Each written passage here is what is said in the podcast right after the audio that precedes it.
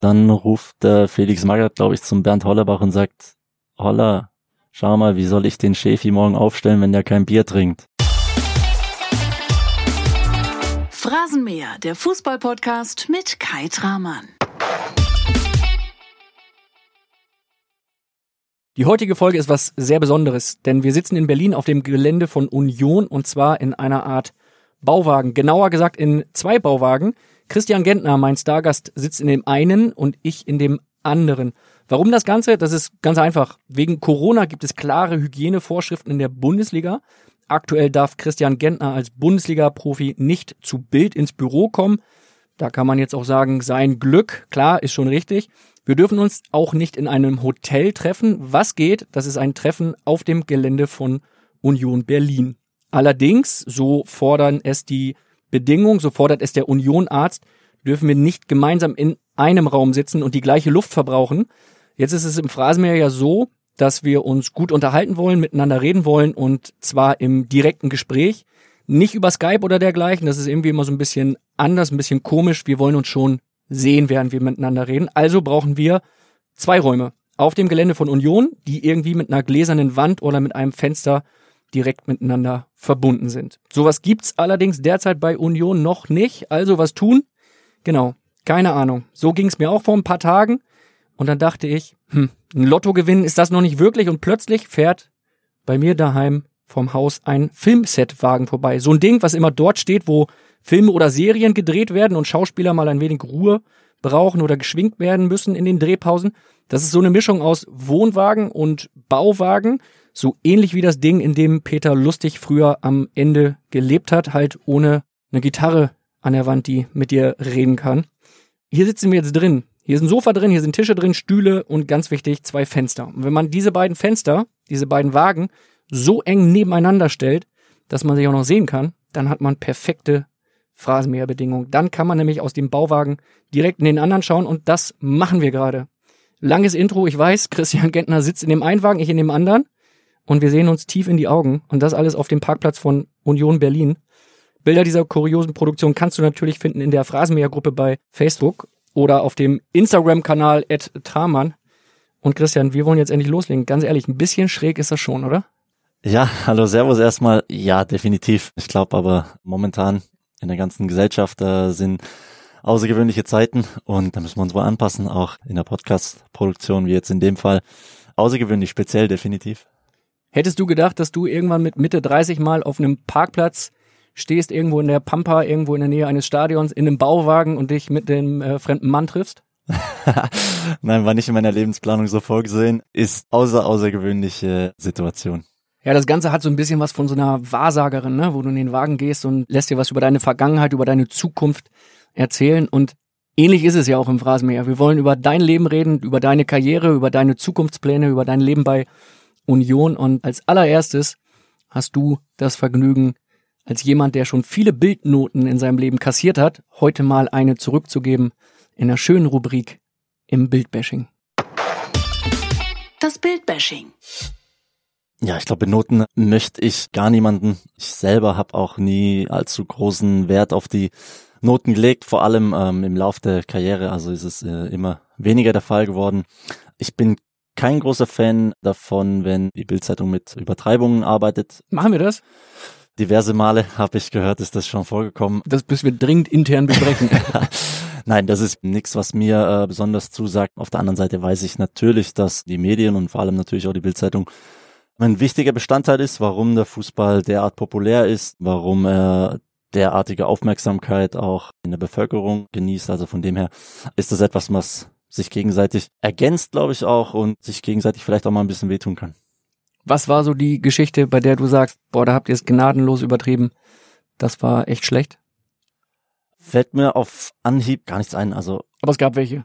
Das habe ich selber nicht gelesen. Ich weiß nicht, ob wir da später drauf zu sprechen kommen. Es muss wohl der Vorfall, als nach dem Spiel mein, mein Vater im Stadion verstorben war, glaube ich, hat die Bildzeitung relativ viel darüber berichtet und auch detailliert, was ich selber allerdings nie zu Gesicht bekommen habe. Das glaube ich, da hat man mir gesagt, da ist man vielleicht auch über ein Ziel hinausgeschossen gewesen. Äh, wie gesagt, ich kann es selber weniger beurteilen, weil ich selber nicht gesehen habe. Ansonsten ist es, wie gesagt, ein Spiel, ein Hin und Her, wo die Übertreibungen einfach mit dazugehören, leider, die für mich jetzt nicht im Regelfall und Optimalfall immer entsprechen, aber es gehört dazu. Es gehört dazu. Wir werden über die Geschichte, die du erwähnt hattest, im weiteren Verlauf natürlich einmal reden und beginnen mit deiner Vorstellung. Was soll der Phrasenmäherhörer, was soll ich im Vorfeld über dich wissen? Was ihr über mich wissen solltet. Ja, ich bin Christian Gentner, mittlerweile 34 Jahre alt, seit Sommer 2019 äh, Spieler von Union Berlin, und ich glaube, ich kann mich als Familienmensch betiteln. Bin mittlerweile selber Vater von zwei Kindern, ähm, was ich sehr, sehr genießt, die Zeit äh, mit den Kindern, mit der Familie. Das ist, glaube ich, was mich typisiert, ja. Du bist seit 17 Jahren mit deiner Frau zusammen. Das ist richtig, ja. Es Das nennt man Vereinstreue im Eheleben. ja, kann man so betiteln. Also dadurch auch ein, ein, ein sehr, sehr großes äh, Vertrauensverhältnis, beziehungsweise sie war von Beginn an meiner Karriere bei allen Dingen mit dabei. Bei im Wechsel nach Wolfsburg war sie mit dabei, ähm, auch wieder zurück nach Stuttgart. Momentan ist es mal eine, eine räumliche Trennung. Sie ist mit der Familie, mit den Kindern äh, in Stuttgart. Ähm, wir sehen uns trotzdem natürlich, so oft es die Zeit zulässt, äh, regelmäßig auch ist was, was ich im Nachhinein sehr, sehr zu schätzen weiß, dass ich, wie gesagt, eine, eine Partnerin habe, die nicht nur mein ganzes Fußballerleben, sondern jetzt schon mein, mein halbes Leben an meiner Seite ist. Das klingt sehr schön. Ich verkneife mir jetzt die Schlagzeile Trennung bei Gentners. Ne? Könnten wir jetzt als, als Bild klassisch draus machen. Aber das lassen wir natürlich bleiben. Du hast für solche Kommentare von mir und für Fragen, die dir gar nicht gefallen, in deinem Bauwagen eine Hupe stehen. Die darfst du zweimal pro Folge drücken. Und zwar, wann immer dir eine Frage nicht gefällt.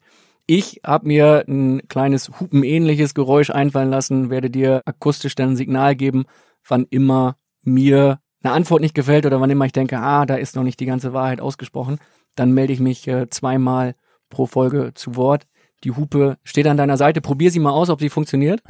Moment, ich, die hat man mir nicht in Reichweite gelegt. Ich weiß nicht, ob das ein Zeichen ist. Ja, das ist mein Fehler.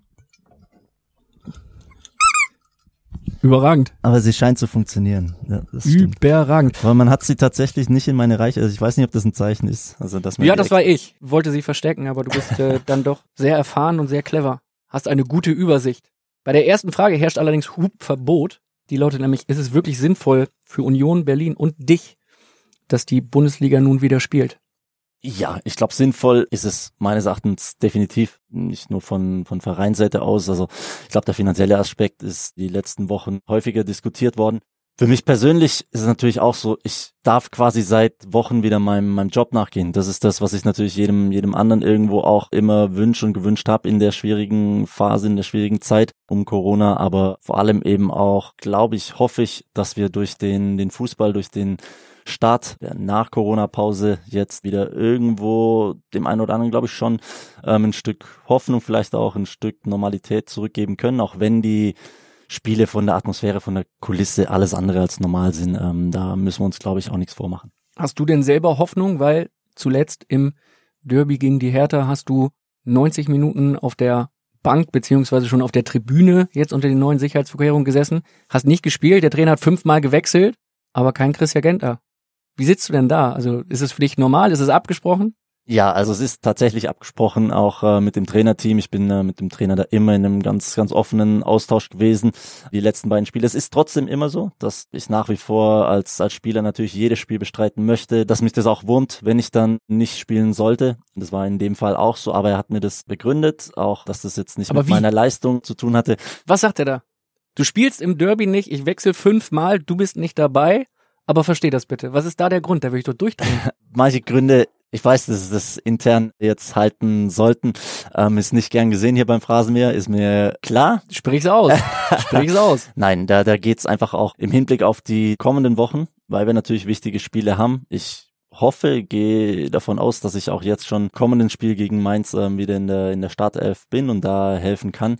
Es waren daher jetzt auch Gründe mit Blick auf die anstehenden Spiele, warum ich jetzt. Aber, Ähm, was heißt das konkret? Also er sagt dann, pass auf, du spielst nicht gegen Bayern in der Startelf, du spielst nicht gegen Hertha in der Startelf, aber gegen Mainz, weil wir brauchen noch ein paar Zähler, um nicht abzusteigen und die können wir da einfacher holen als in den anderen Spielen. Nein, es ist der Grund auch, dass wir auf der Position einen Mangel an Spielern sonst eventuell haben könnten, aufgrund äh, Vorbelastung mit äh, gelben Karten. Ich selber bin Spieler mit vier gelben Karten. Ähm, mein Nebenmann im Hauptverlauf der Saison, der Rob Andrich, hat neun gelbe Karten, ist dann quasi gefährdet fürs nächste Spiel. Wir haben jetzt für kommenden Mittwoch einen weiteren Ausfall, aber der, wie gesagt, noch nicht öffentlich ist, was aber schon feststeht. Nicht öffentlich, aber schon feststeht? Ja, da geht's um einen Trauerfall in der Familie, wo ein Spieler ah, okay. quasi nicht am Mittwoch äh, mit dabei sein kann. Das ist der Grund auch im Hinblick auf das Hertha-Spiel jetzt gewesen, weil das eben schon feststand, dass ein Spieler auch äh, für Mittwoch ausfallen wird. Okay. Du hast schon zwei sehr spezielle Geisterspiele erlebt, ne? Also einmal hier 30 Meter von uns entfernt in der alten Försterei gegen die Bayern, das erste Bundesligaspiel Union zu Hause gegen die Bayern und dann ist da niemand im Stadion. Wie fühlt sich das an?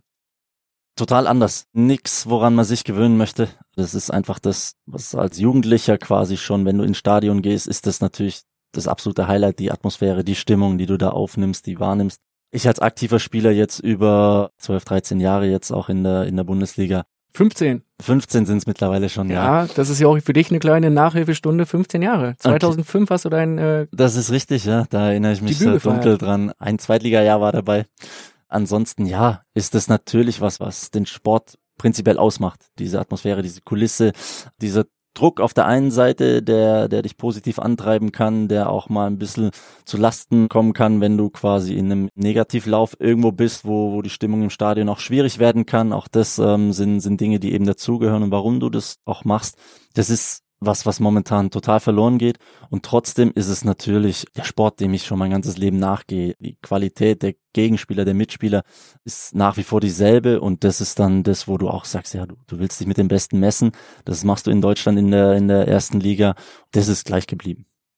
Wie fühlt sich das denn an, wenn du da auf der Bank sitzt, beziehungsweise jetzt ja auch auf der Tribüne, damit ihr alle auch wirklich äh, euren Sicherheitsabstand da einhalten könnt? Bei Sky hörte man beispielsweise nicht nur den Kommentator Wolf Fuß beim Spiel gegen die Bayern, sondern auch äh, eine Menge Vögel im Hintergrund äh, zwitschern.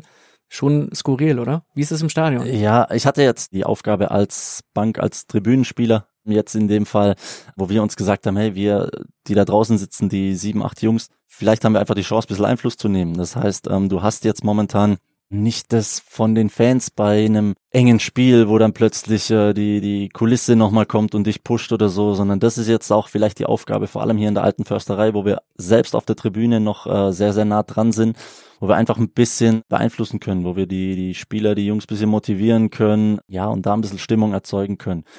In Berlin im Olympiastadion war das eigentlich nicht möglich. Das muss ich vielleicht den Kollegen von der Hertha sogar mal weiterleiten. Also wir hatten mehr oder weniger sichtbehinderte Plätze sogar Echt? hinter der Ersatzbank. Also man, man sieht da schlecht aufs Spielfeld. Es ist zudem natürlich, ähm, kennt man aus dem Olympiastadion, auch sehr weit weg noch vom Spielfeld. Da ist es dann nicht möglich, groß Einfluss zu nehmen oder von außen irgendwie als Ersatzspieler zu coachen. Das ist an der alten Försterei gegen Bayern der Fall gewesen. Wir haben uns da versucht, bemerkbar zu machen, laut zu sein. Also die Jungs neben mir, ähm, Felix Groß, Micha Parensen, Polti, also alle, die da versucht haben, so ein bisschen äh, das zu ersetzen. Ihr könnt ja eine Choreo einstudieren oder plötzlich irgendwie die ersten Pyros zünden oder so. Das wäre mal ein Bild. Ja, warten wir mal ab, was die Leute sich noch einfallen lassen in der zuschauerfreien Zeit. Ja, ein, ein Gesang anstimmen zum Ende des Spiels vielleicht äh, wäre das eine Idee. Ja. Oder so, so einen schönen Doppelhalter, Vorstand raus oder sowas. Einfach mal, mal was ausprobieren, ein bisschen ja. provozieren. Ja, möglicherweise. Es ist zumindest meine Überlegung wert. Ich werde das mal weitertragen, ja. Oder du hältst so ein Schild hoch, irgendwie sowas wie, ich will ein Trikot von dir, Nevin, wirf mir dein Trikot zu. Hast du gute Chancen, sind nicht so viele andere Kandidaten das, im Stadion. Das ist richtig, das ist richtig. In äh, welchen Momenten vermisst du denn als Spieler besonders die Fans, besonders die Stimmung im Stadion? Oh, ich glaube, das ist ununterbrochen vom ersten Gang, äh, wenn du quasi hochkommst auf den Platz beim Einlaufen. Wir haben tolle Choreografien hier im Stadion schon erlebt, aber ich in meiner Karriere sowieso auch in, in Stuttgart unfassbar riesige Choreografien, Stimmungen auch vor besonders wichtigen Spielen, ähm, wo du dann ja eine ganz andere Anspannung nochmal spürst. Also während dem Spiel in vielen Situationen, wenn du vielleicht gerade drauf und dran bist äh, mit ein, zwei Möglichkeiten und hast da gerade nochmal einen Eckball rausgeholt, wenn du dann merkst, okay, jetzt kommt die, die ganze Stimmung nochmal auf.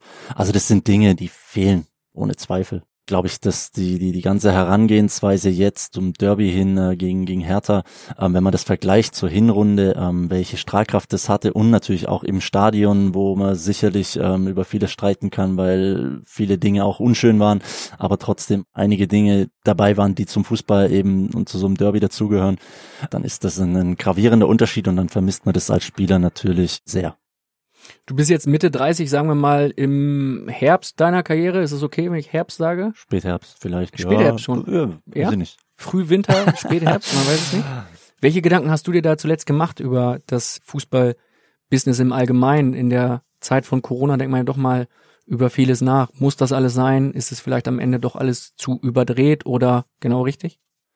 Nein, ich glaube jetzt nicht wegen, wegen Corona überdreht. Ich glaube, das kann man sich insgesamt immer fragen, ob man sagt, dass der Fußball vorsichtig sein muss, dass er nicht zu viel versucht, auch zu stückeln, zu viel präsentiert, da so ein bisschen das verliert, was eben auch den Fan, den, den Zuschauer dazu gebracht hat, äh, großer Fußballfan zu werden, dass man da insgesamt vorsichtig sein muss, dass äh, das in die richtige Richtung geht, beziehungsweise in der richtigen Richtung bleibt. Denn wir merken, der Fußball wird immer populärer noch. Ähm, die, die, die Stadien hier in Deutschland ähm, sind nach wie vor ausverkauft, sofern sofern man Karten kaufen genau, kann. Ne? Genau, sofern man darf. Also von dem her gibt's viele Dinge, die die die großartig äh, nach wie vor sind, aber natürlich muss man aufpassen, das berühmte Rädchen nicht äh, zu überdrehen, um dann den Effekt äh, zu haben, dass es sich rückwärts dreht.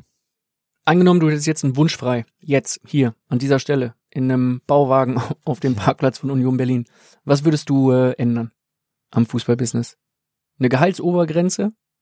Nein, weiß ich nicht, ob das äh, der richtige Weg wäre, eine Gehaltsobergrenze zu, zu finden. Ich glaube, dass ein Topspieler, der, der Fußball irgendwo, also weshalb die Fans quasi auch ins Stadion kommen, um zu sagen, ein, ein absoluter Topspieler und weshalb auch viel Geld im Umlauf ist, dass, dass diese Spieler auch äh, definitiv eine Berechtigung haben, viel Geld zu verdienen. Ähm, insgesamt hat es natürlich vielleicht ein, ein, ein Gehaltsniveau angenommen, wo durchschnittlicher Spieler auch vielleicht eine große Menge verdienen kann, ähm, wo man sagen muss, das ist vielleicht nicht immer gerechtfertigt. Auf der anderen Seite ist es natürlich auch nur ein bestimmter Zeitraum als Fußballer, wo du sagst, äh, in, in der Phase kannst du Geld verdienen und du bist ja dann nicht automatisch im Rentenalter mit, ich bin jetzt 34 und bin im Spätherbst.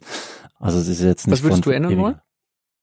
Ich bin mit ganz, ganz vielen sehr, sehr zufrieden, sehr glücklich, ähm, was ich auch im Lauf meiner, meiner Karriere erlebt habe. Ich glaube, dass wir viele Regeln äh, mittlerweile von Saison zu Saison äh, versuchen noch zu verändern. Ich glaube, da äh, versucht man sich an, an vielen Sachen, glaube ich, die man dann zu kompliziert vielleicht macht, ähm, egal ob es jetzt eine Abseitsregel, die Handregel, vor allem solche Dinge, ähm, glaube ich, dass man da vielleicht wieder Dinge vereinfachen könnte.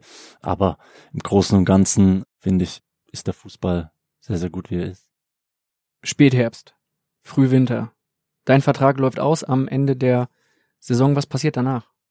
Ich gehe schwer davon aus, dass ich weiter aktiv Fußball spiele. Also so ist mein Plan, so war mein Plan die letzten Wochen, Monate immer. Ähm, so sind wir auch hier im, im Austausch ähm, ganz offen immer gewesen, die, die letzten Wochen, Monate, auch in der Winterpause schon, auch jetzt vor kurzem hatten wir dahingehend äh, noch laufend Gespräche. Es ist noch nichts final entschieden. Wir haben jetzt auch eine, eine schwierige Aufgabe die kommenden Wochen. Es ist jetzt Hallo, auch alles komprimiert. Wir sind im Phrasenmeer. Ich weiß, hier Fußball nein, nein, nein, nein, schwierige nein, Aufgaben, schwierige nein, Spiele. Nein, schwierige Aufgabe nicht meine ich, ähm, dass die, dass die Saison ja jetzt sehr, sehr komprimiert ist. Bleibst du? Ich kann mir das sehr, sehr gut vorstellen, Ja? dass ich äh, hier bei Union nächstes Jahr in der Bundesliga weiter spiele. Auch vom Verein habe ich Signale bekommen, dass die sich das auch gut vorstellen können. Das ist ja super. Aber wir haben, wie gesagt, ich kann nichts vermelden, es ist nichts äh, entschieden. Nein, das wollen wir doch auch. Wir wollen doch auch gar nichts jetzt übers Knie brechen. Das heißt, du würdest um ein Jahr verlängern dann? Auch da sind wir noch gar nicht im Detail. Wer vermutlich jetzt, ja, aufgrund dessen, wie gesagt, wie die, wie die Konstellation ist meiner Familie, mit dem, dass ich jetzt auch für ein Jahr hier in Berlin erstmal unterschrieben hatte äh, im letzten Sommer, ist das eine, eine denkbare Lösung, glaube ich. Wäre das deine Wunschvorstellung, ein Jahr verlängern und dann? Äh, wenn die die zwei Jahre geben, dann, dann gebe ich dir einen aus. Ey.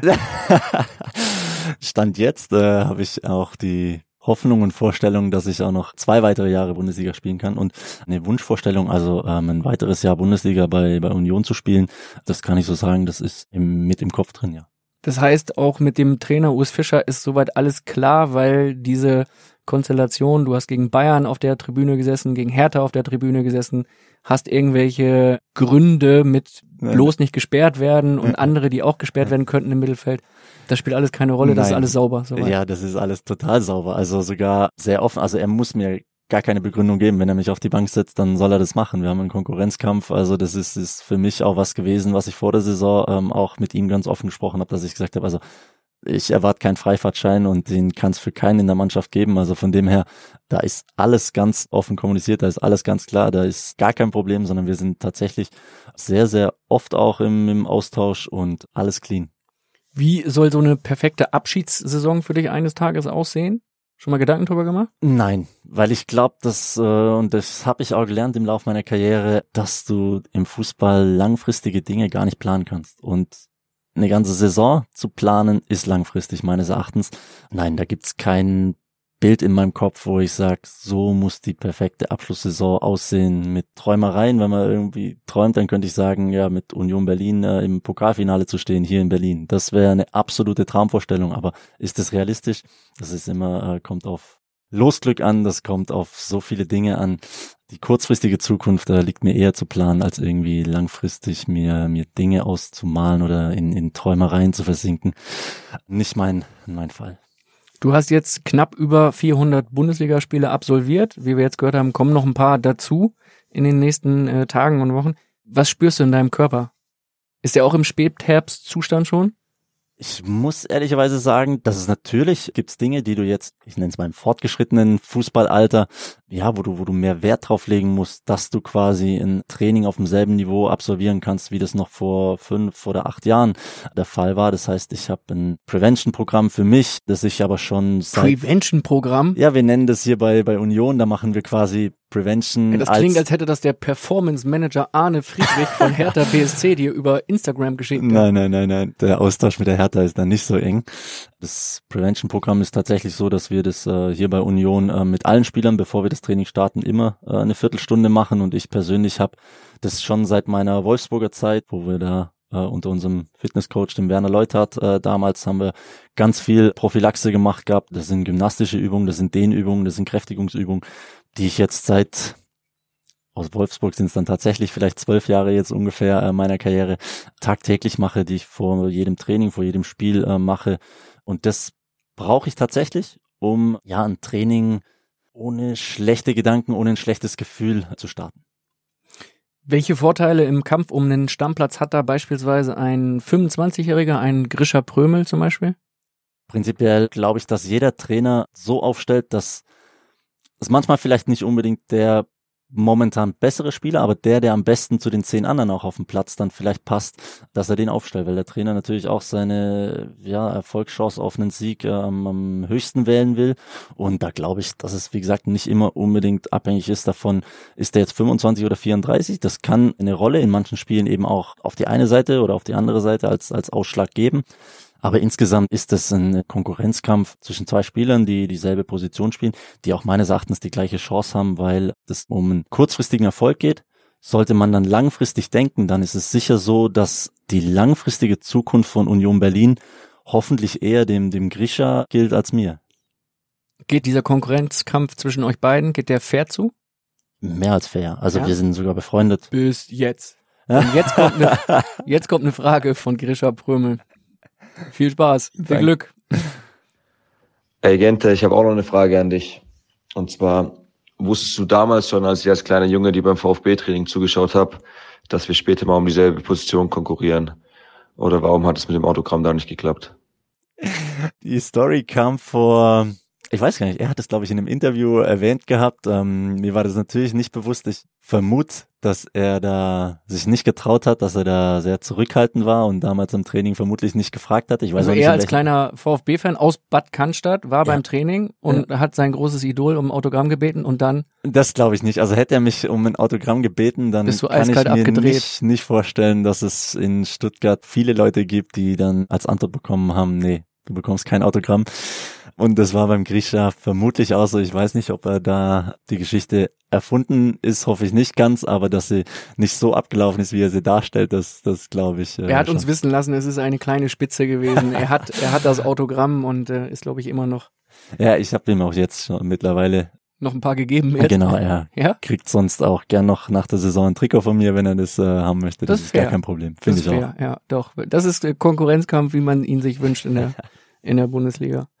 Eine Frage aus der Union-Mannschaft, aus dem Union-Kader kommt jetzt noch auf dich zu, und zwar Florian Hübner. Servus Gente, du hast dich ja für Union Berlin entschieden. Meinst du, es lag daran, dass du gesehen hast, wie wir gefeiert haben? Oder wie ich gefeiert habe? Er spielt auf die Relegation an, Union schlägt Stuttgart, du noch damals im VfB-Trikot, steigst ab, Ja. Union steigt auf Ja. und er feiert. Genau. Ich habe nichts von diesen Feierlichkeiten natürlich mitbekommen. Wir sind sofort in die Kabine eskortiert worden, auch von Sicherheitsleuten. Und dann kriegst du hier in der Kabine erstmal nichts mit, willst natürlich auch nichts davon mitbekommen. Auch im Anschluss logischerweise bin ich nicht so verrückt eingestellt, dass ich mir Feierbilder von, von Union dann anschaue. Das war also vor meinem Wechsel zu Union logischerweise kein Thema. Ich habe aber einen Hübi mittlerweile so kennengelernt, dass ich weiß, dass er feiern kann. Auch nach Spielen, nach Siegen im, im Lauf einer Saison. Das ist insgesamt ein, ein gutes, ein ausgeprägtes Phänomen von Union Berlin, glaube ich, auch von der Mannschaft, vom Charakter des Kaders, dass äh, Feiern mit dazugehört, wenn der, der Anlass gegeben ist. Die Jungs klingen auch schon so ein bisschen dynamisch drahtig, sagen wir mal so, ne? Das ist eine andere Generation, die da jetzt äh, heranwächst, ne, als, als Spieler. Also sehr selbstsicher so in den Fragen. Ja, ja, ja, das ist auf der einen Seite von, von mir auch äh, gern gesehen. Ähm, wie gesagt, ich bin da auch einer, der gern bei den Späßen mit dabei ist, dem man nicht irgendwie äh, aufgrund seines Alters äh, da, da anders behandelt werden möchte. Der Respekt ist, glaube ich, trotzdem von beiden Seiten immer gegeben. Aber Späße und, und Blödsinn und dass äh, auch ich mal aufs Korn genommen werden darf, das ist mir sogar sehr, sehr wichtig, weil ich glaube, das zeigt dann auch, dass man irgendwo eine Akzeptanz äh, in, in einer Mannschaft hat und das ist ein gutes Zeichen. Wie wirst du aufs Korn genommen von deinen Mitspielern? Ist es dann das Alter? Ist es deine Herkunft, das äh, Schwabenland oder wo? Dass wir äh, der, der Relegationsgegner waren, kann es da immer mal wieder Dinge geben, aber das hält sich absolut in Grenzen. Natürlich ist es eher dann dem Alter mäßig, aber Was musst du dir da anhören? oh, ich vielleicht noch im Fußball gespielt habe, äh, als das Schwarz-Weiß übertragen wurde oder sonstige Dinge. Fällt mir jetzt konkret äh, weniger ein Beispiel ein, aber ähm, man merkt natürlich, dass das schon eine andere Generation ist. Ähm, auch wenn ich mit den, den Jungs über manche Spieler spreche, die natürlich Vorbilder von mir waren, die haben die Jungs noch nie gehört. Über wen redet ihr da? Oder du? Aktuell war ein Beispiel, das ist ein paar Wochen her. Da war der Klaus Tomforde, der mittlerweile U21 Nationaltorwarttrainer ist. Ich muss ehrlicherweise auch zugeben, dass ich ihn erstmal nicht erkannt hatte. Aber äh, er war, als ich, ich glaube noch Grundschüler war, hatte er einen Kultstatus bei St. Pauli in der Bundesliga-Saison damals. Wir waren auf dem Bolzplatz, also wenn einer ins Tor musste, dann war er entweder Olli Kahn oder war Klaus Tomforde.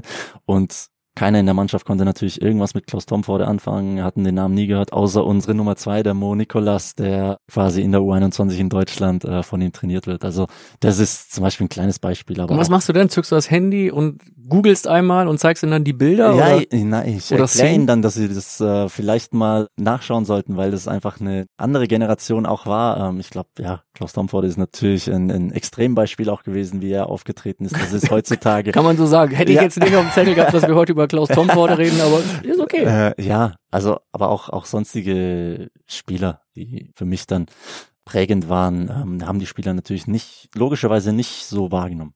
Du bist halt auch schon sehr alt, ne? Richtig, muss man, ja. Muss man sagen. Es gibt noch Fußballer, die äh, noch älter sind als du und die man Auch bei noch aktiv spielen. nee, aber die man bei Union äh, Berlin sehr gut kennt. Okay. Eine Frage ist eingetrudelt von Union-Legende Thorsten Matuschka. Ja. Grüß dich, Genti, Junge. Alte Rakete, hier ist der Tusche. Meine Frage an dich. Wann hast du gemerkt, was Union für ein besonderer Verein ist? Also, bis denne. Ja, wann habe ich das gemerkt? Ich glaube schon 2016, 17, als wir in der zweiten Liga hier gegen Union Berlin äh, gespielt hatten mit dem VfB, hat man gemerkt, was im Stadion für eine besondere Atmosphäre herrscht. Ähm, das ist definitiv speziell im Relegationsrückspiel auch nochmal, wobei da hat man das mehr versucht auszublenden. Da war keine typische Fußballstimmung, sondern das war natürlich vom ganzen Druck, von der ganzen Anspannung her nochmal was Extremeres. Aber vor allem auch in den Gesprächen, die ich mit äh, Manager Runert und, und Trainer Fischer dann hatte in der, in der Sommerpause, die mich darauf hingewiesen haben, dass es tatsächlich ein spezieller Verein mit spezieller Fankultur ist, mit speziellem Umgang auch untereinander sehr, sehr familiär. Und das ist mir tatsächlich dann ja vom, vom ersten Moment an so äh, entgegengeschlagen, äh, ist mir so begegnet. Vieles davon, was sie mir angekündigt hatten, ist nicht nur bestätigt worden, sondern wenn man es dann, dann selber spürt und wahrnimmt, dann ist es nochmal übertroffen. Ist ein spezieller Verein auf jeden Fall. Also da kann man sich auch auf dem Parkplatz treffen, in einem Bauwagen. Das ist sicherlich sonst nicht überall so möglich, ja. Und durch zwei Fensterscheiben unterhalten. Wobei mir ist gerade mal aufgefallen, ich habe äh, jetzt ein akustisches Signal erwischt in meinem Kopf, mir etwas ausgedacht, weil du hast ja die Hupe bei dir stehen und ich kann einfach ein Fenster öffnen, weil das ist ja erlaubt und kann dann bei dir an die Scheibe klopfen. Hörst du das? Das werde, ja. Ja. Wenn mir irgendwas nicht gefällt, öffne ich die Fensterscheibe wieder und klopfe bei dir an die Scheibe. Na gut. Ja, eine Scheibe dürfen wir öffnen, beide nicht. Nicht zeitgleich, Sonst richtig, ja. kommt die DFL und führt uns ab. Dann gibt's nicht nur die fünfte Gelbe für dich, sondern dann ist Das hier richtig, wär- richtig ja. Schicht. Für uns beide. Merkt ihr das? Mach hier, kein, ja, mach hier keinen Quatsch. Du hattest angekündigt, dass ich noch weitere Bundesligaspiele mache. Das wollen wir nicht aufs Spiel setzen. So Der, sieht's aus. Wenn du mich jetzt als erfahrener, routinierter Unionsspieler zu Union lotsen wollen würdest, mit welchen Worten würdest du das machen? Wie würdest du das hier beschreiben? Also angenommen, ich könnte gut Fußball spielen, ist nicht der Fall. mhm. Und du würdest jetzt sagen, ey, pff, den wollen wir haben. Da fange ich jetzt als Christian Gentner mal an und hol den her. Zum einen, glaube ich, ist tatsächlich die Kultur, wie der Verein gelebt wird, wie er in sich lebt, etwas, was man den Spielern nahe bringt und nahe bringen muss. Lots mich mal her. Ich sitze vor dir und du sagst jetzt, komm her, weil. Ja, weil du in eine absolut funktionierende Mannschaft kommen wirst. Eine Mannschaft, die von der Struktur, glaube ich, zum einen von der Altersstruktur gut aufgestellt ist, aber einfach auch Spieler in ihrer Mannschaft hat, die vom Charakter, vom Kopf her total klar sind, die eine, eine gesunde Selbsteinschätzung haben und aufgrund dessen auch, dass sie viele jetzt das erste Jahr in der Bundesliga haben, unheimlich vor Motivation strotzen, die einen großen Willen an den Tag legen, sich wirklich täglich zu verbessern, sich mit den Besten in der Liga messen zu wollen. Aber das habe ich Ähm, doch überall, oder nicht? Ja, nicht in der Art und Weise, glaube ich. Ich glaube, das ist tatsächlich etwas Spezielles hier bei Union, dass du sagen kannst, die Jungs sind aufgrund der Euphorie nach dem Aufstieg und aber aufgrund dessen, dass sie lange in der zweiten Liga, der eine oder andere sicher in der zweiten oder dritten Liga eine lange Zeit auch seiner Karriere verbracht hat, jetzt die Möglichkeit hat, in den großen Stadien mit den Besten in Deutschland sich zu messen. Ja, da ist ein total homogener Umgang in der Kabine, weil ohne dass man sich da laufend auf die Schulter klopft und alles lieb und nett ist. Du wirst außerhalb des Platzes, wirst du dich sehr, sehr wohlfühlen, weil die Jungs ähm, dich sofort mit aufnehmen, mitnehmen zu gemeinsamen Mittagessen, Abendessen, dir das Einleben eingewöhnen, nicht nur in der Stadt, sondern vor allem hier im Club auch sehr, sehr einfach machen. Du wirst vom ersten Tag an, egal wo du herkommst, von den Fans als ja, als Familienmitglied kann man sagen, ähm, gesehen. Also ich aus meiner persönlichen Erfahrung kann sagen, dass ich ein paar Wochen zuvor hier in dem Stadion noch Gegner war von Union und bei der ersten Spielerbegrüßung als ja auch als Fußballgott quasi im, im ähm, Anhang äh, betitelt wurde, so wie das jedem hier passiert. Ähm, das sind Dinge, die werden dich die ganze Zeit über bei bei Union begleiten und wir haben ein Trainer, Trainerteam, das aufgrund dessen auch vom Aufstieg her, glaube ich, ein sehr, sehr hohes Standing im Verein genießt, ähm, wo man nicht die Angst laufend haben muss, dass da innerhalb von zwei Wochen äh, alles in Frage gestellt wird. Wir haben einen, einen Manager, glaube ich, bei uns, äh, der auch aufgrund seiner Vergangenheit, die er äh, bei, bei, bei Schalke schon im Nachwuchs hatte und jetzt ähm, hier bei der Kaderzusammenstellung und der Arbeit hier bei Union, glaube ich, einen, einen guten Job äh, macht. Ich glaube, das ist äh, ein Paket, was dir zusagen könnte. Und daher würde ich mich sehr, sehr freuen, wenn du ab Juli beim ersten FC Union unter Vertrag stehst. Mach ich, Sehr gut. mach ich. Ich komme. Ehrenamtlich natürlich. Was? so läuft das hier. Also Du spielst ehrenamtlich hier. mehr oder weniger. Hast du da große Abstriche gemacht, was das Gehalt anging? Im Vergleich zum VfB? Ja, das kann man so nicht sagen. Beim VfB hätte ich nichts mehr verdient. Ich habe keinen Vertrag beim VfB bekommen, deshalb habe ich Im Vergleich zum Vorjahr. Was ist das so, die Hälfte dann? Oh Gott. Ja, kommt vielleicht 10 ungefähr Millionen hin. im Ist, Vergleich zu 5 Millionen, 10. na ja, so um den Dreh. Aber was, was ist es so prozentual gesehen? Das kann man aber nicht sagen, weil ich jetzt auch nicht weiß, wie wie es dann im, im Folgejahr beim, beim VfB möglicherweise, weil ich ja dann auch wieder, ähm, da wäre es um eine Vertragsverlängerung dann vielleicht gegangen. Also von dem her, äh, es ist natürlich deutlich weniger, ja. Die Hälfte? Ja, kommt vielleicht hin. Und macht trotzdem genauso viel Spaß oder vielleicht sogar noch mehr Spaß, als bei einem Verein zu spielen, wo du am Ende dann auch ein bisschen vom Hof gejagt wurdest? Nein, das hat mit dem Geld nichts zu tun. Das hat nie mit dem Geld bei mir glücklicherweise zu tun gehabt. Äh, ich hatte auch nie irgendwie Verträge unterschrieben, Verträge verlängert oder einen, einen Wechsel ähm, gemacht gehabt aus, aus finanziellen Aspekten, sondern immer, weil ich äh, irgendwo die, die sportliche Perspektive war für mich immer der, der Hauptanreiz. Und ja, alles andere ist dann auch so, dass ich schon immer gesagt habe, Leistung, glaube ich, äh, muss dann schon honoriert werden, wo ich auch, glaube ich, äh, verhältnismäßig leistungsbezogene Verträge hatte im, im Lauf meiner Karriere.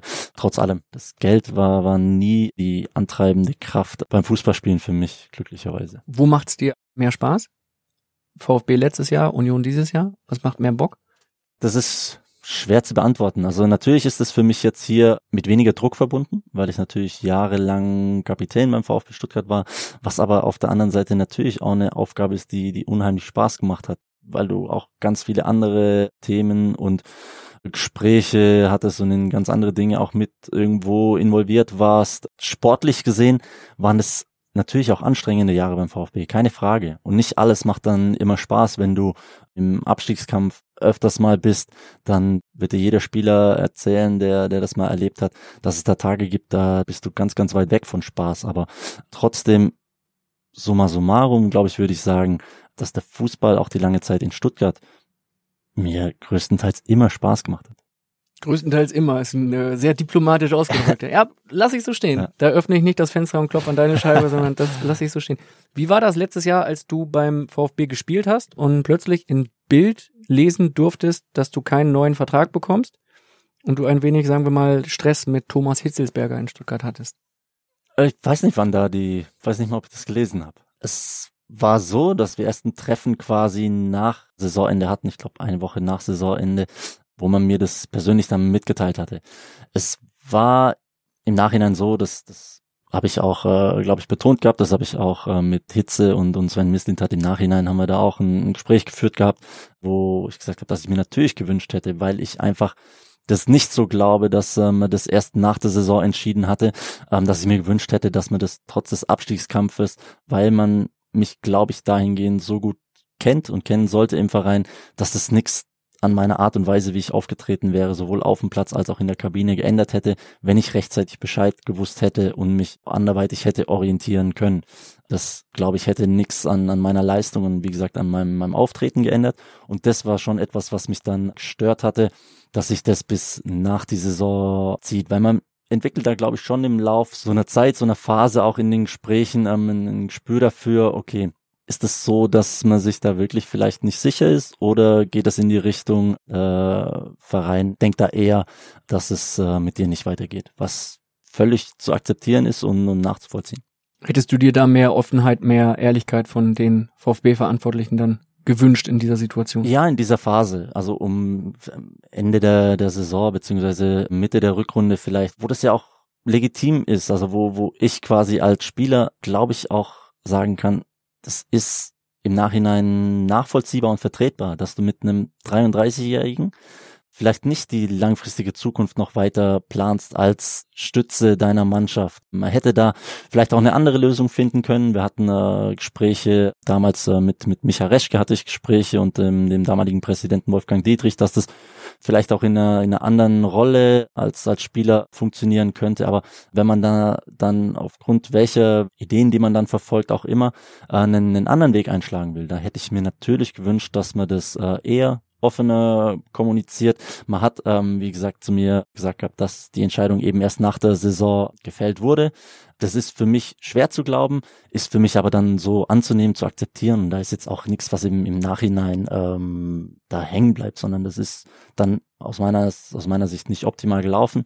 Aber das ist im Fußball leider manchmal auch so. Wie ist der Kontakt da zu den Jungs vom VfB heute? Ist das normal oder sagst du, komm, jetzt ist auch mal gut, wenn wir uns eine Weile nicht sehen, hören und da mal ein bisschen Gras drüber wachsen lassen können? Zu den Spielern und auch drumherum ist der Kontakt nach wie vor ganz normal und auch zu Hitze. Also ich habe auch mit Hitze unregelmäßig, aber doch häufiger die Saison äh, Kontakt gehabt vor oder nach Spielen auch. Einmal hatte ich die Möglichkeit, ein Spiel, ein Heimspiel vom VfB gegen Nürnberg zu besuchen, wo ich unter anderem dann in der Loge mit dem Hitze das Spiel äh, geschaut hatte, wo wir uns ausgetauscht hatten über ganz, ganz viele Dinge. Also da ist nichts hängen geblieben oder nichts, wo man jetzt sagen kann, da finden die Jungs auf jeden Fall nie wieder zusammen oder da ist irgendwo was so schief gelaufen, was nicht mehr zu drehen wäre. Will er dich zurückholen? Ja, das ist so angedacht, das hat er, glaube ich, auch öffentlich vor längerer Zeit mal so verlauten lassen. Wir haben uns da aber jetzt noch nicht auf einen genauen Tag festgelegt und auch nicht in, in welcher Funktion. Also wir haben uns dann nicht einigen können bislang, ob wir da zusammenkommen. Das wird die Zukunft dann zeigen. Aber als Spieler will er dich jetzt nicht haben. Darüber haben wir nicht gesprochen, aber kann ich mir nicht vorstellen. Müssten sie schon aufsteigen, ne? Ich gehe davon aus, dass der VfB Stuttgart aufsteigt. Aber äh, ich glaube nicht, also wie gesagt, äh, dass das ein Thema beim VfB, also wird äh, aus meiner Sicht wenig Sinn ergeben zu sagen, der VfB möchte ein Jahr später den Gentner wieder als äh, zentrale Figur in der Mannschaft haben. Kann ich mir nicht vorstellen. In der Bundesliga gibt's schon erste Tipps, dass du bald mal Manager oder Teammanager wirst. Und äh, Simon Rolf ist, mit dem du, da kommen wir in äh, Folge 2 des Phasenmeers dazu, mal in einer ganz äh, skurrilen Mannschaft zusammengespielt hast. Jetzt guckst du mich entgeistert an. Weißt du, was es ist? Simon Rolf ist in der skurrilen Mannschaft. Ja. Ah, ich kenne die Ah, ja, Antwort. Ja, ja, okay. Du auch?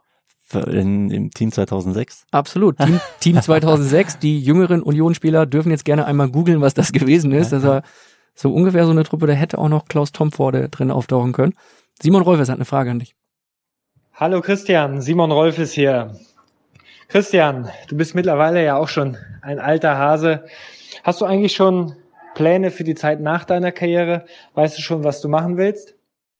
Ja, ist eigentlich ganz lustig, dass ausgerechnet Simon auch fragt. Ich hatte mich beim Heimspiel hier gegen Leverkusen im, im Anschluss danach mit Simon und Stefan Kiesling war auch, da hatten wir uns unterhalten und ich hatte äh, ihn auch gefragt gehabt, wie der Einstieg für ihn jetzt war, wie der Einstieg für, für Kies war.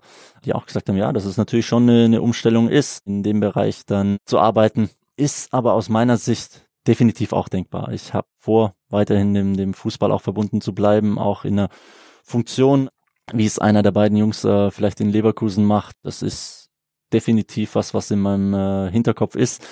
Noch ist es aber so, dass ich tatsächlich äh, aktiv weiter Fußball spielen möchte. Wie lange das tatsächlich dann ist, äh, wird sich wird sich noch rausstellen.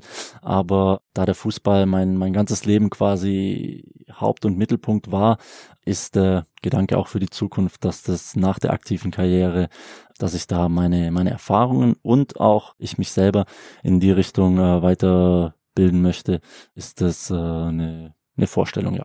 Sag ganz ehrlich, ist bei dir wie bei mir, du kannst nichts anderes außer Fußball. Ja, das ist tatsächlich vielleicht mit der Grund. Also handwerklich bin ich zum Beispiel 0,0 begabt. Ich habe es geschafft, die Kinderbetten meiner Kinder selber zusammenzubauen, aber das war dann wahrscheinlich schon wirklich mit aller Mühe und Not. Alles andere, was daheim an, an Schränken zusammenbauen oder Bilder an die Wand anbringen, ist äh, Sache meiner Frau. Sie, sie ist da in dem Fall der Mann im Haus, würde ich äh, leider sagen. Ey, jetzt lieferst du hier Schlagzeilen. Meine Frau ist der Mann im Haus. Da kann ich gar nicht mit umgehen. Das heißt, das Kinderbett, aber das hast du noch hinbekommen. Das habe ich hinbekommen und kein Kind ist es rausgefallen bis zum heutigen Tag. Also die haben gehalten und ja, da bin ich dann doch äh, stolz drauf, dass ich wenigstens das geschafft habe. Aber ansonsten habe ich tatsächlich zwei linke Hände, das muss ich ehrlicherweise zugeben. Ich wette, dass deine Frau in deiner Abwesenheit, sie wohnt ja in Stuttgart und du bist hier in Berlin und wahrscheinlich hat sie die Betten schon drei, vier Mal wieder reparieren müssen. Das hoffe ich nicht, glaube ich nicht. Und in der heutigen Zeit, wo es FaceTime gibt, habe ich jetzt auch noch nichts gesehen, dass es da große Veränderungen gibt. Wie gehst du vor, wenn du so an deine Zukunftspläne denkst? Rufst du da auch mal andere äh, Manager, vielleicht jemanden von Eintracht Frankfurt mal an, um dich darüber zu informieren, wie das Geschäft so läuft? Unter anderem kommt sowas vor, ja. Nicht nur in Frankfurt, auch ja auf Schalke hatte ich vor kurzem äh, telefoniert, in Wolfsburg hatte ich telefoniert Das sind dann Verantwortlichen. Also Freddy Bobic, den du aus, aus Stuttgarter Zeiten kennst, Sascha Rita, auch mit Marcel Sascha, Schäfer. auch mit Micha Reschke hatte ich äh, nochmal Kontakt. Also äh, Marcel Schäfer in, in Wolfsburg ist ein sehr, sehr enger Freund, mit dem ich mich in der Richtung sehr, sehr häufig und intensiv austausche, der mir da seine Erfahrungen berichtet, aber auch richtig mit äh, Freddy in, in Frankfurt, der da, glaube ich, die letzten Jahre einen, einen Riesenjob macht, der auch darüber hinaus, glaube ich, viel für die Liga auch tut. Also von dem her sind das einfach Dinge, wenn ich einfach die Möglichkeit habe, mit äh, meinem Netzwerk da Erfahrungen zu sammeln, äh, möchte ich die natürlich nicht versäumen. Wer ist für dich so ein Vorbild als Manager in der Bundesliga? Ja, ich glaube, momentan gibt es da ganz, ganz viele, die von außen betrachte, die ich jetzt persönlich weniger kenne, aber die dann einen sehr, sehr guten Job machen, egal ob das jetzt Freddy, den ich äh, doch gut kenne, aber auch Jochen Schneider, der das jetzt auf eine, eine ganz andere, ruhigere Art äh, auf Schalke, eine zurückgezogenere Art macht, den ich äh, viele Jahre in Stuttgart kennengelernt habe. Max Eberl kann man, glaube ich, sagen, wie er in Gladbach ähm, eine, eine, eine Mannschaft nach und nach zusammengestellt hat, die ich kann mich erinnern, unter Lucien Favre gerade so den Klassenerhalt geschafft hat und seither konstant damit oben dabei eine feste Größe in der Liga geworden ist. Und jetzt sind, sind viele Jungs, wo man sagen kann, vielleicht auch meiner Generation, die drei, vier, fünf Jahre älter sind. Das heißt, äh, Simon jetzt in Leverkusen, Sebastian Kehl in Dortmund, die, die eine Rolle dort haben. Frank Baumann, der eine ruhige Art, glaube ich, in Bremen vertritt. Also kann mich da jetzt nicht festlegen, wo ich sage, das ist am ehesten das, was mir liegt, sondern ich glaube, ich höre da ganz vielen ganz, ganz gern zu, wenn ich sehe, wie sie ihre Kader zusammenstellen und vor allem auch, wie sie im, im Laufe der Saison Situationen, stressige Situationen auch handeln bei dem großen Druck, bei dem großen Medienaufkommen. Ich glaube, äh, da kann man von ganz, ganz vielen eine, eine, Menge abschauen und lernen. Wie sieht es bei äh, Trainern aus? Du hast in deiner Karriere, die jetzt schon äh, 15 Jahre andauert, 17 Trainer insgesamt gehabt. Wer war so für dich der Beste, der herausragendste? Ja, auch da ist es das wäre auch gar nicht gerecht. Das tue ich mir total schwer, da einen rauszupicken, weil ich tatsächlich. Nimm zwei. Ähm, ja, auch nur zwei. Ich meine, ich hatte unter Felix Magath sicherlich meine sportlich mit erfolgreichste Zeit. Ich habe äh, Felix Magath auch an einem Punkt in meiner Karriere gehabt, wo ja, wo ich in Anführungszeichen noch nichts erreicht hatte. Ich war zwar Bundesligaspieler, ich bin mit dem VfB Stuttgart deutscher Meister geworden, aber nicht als Stammspieler, sondern ich kam dann nach Wolfsburg in der Phase, wo ich in, in Stuttgart so ein bisschen außen vor war, unzufrieden auch. Und dann ähm, habe ich unter, unter Felix Magath, ja, ich glaube, man kann sagen, eine harte Schule durchlaufen, aber in dem Moment einfach was, wo wichtig für mich war, aus dem gewohnten Umfeld in Stuttgart mal rauszukommen und auf eigenen Beinen zu stehen und tatsächlich auch zu lernen, was, was mein Körper zu leisten imstande ist. Oha, das klingt nach Drill.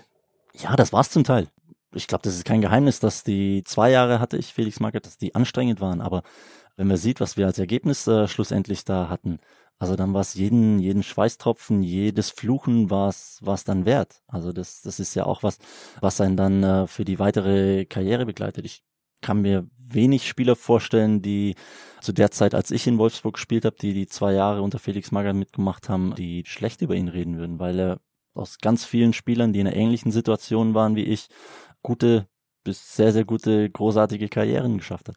Stimmt es, dass du seit deiner Maggerzeit in Wolfsburg vor Spielen am Abend mal einen Radler, also einen Alster trinkst?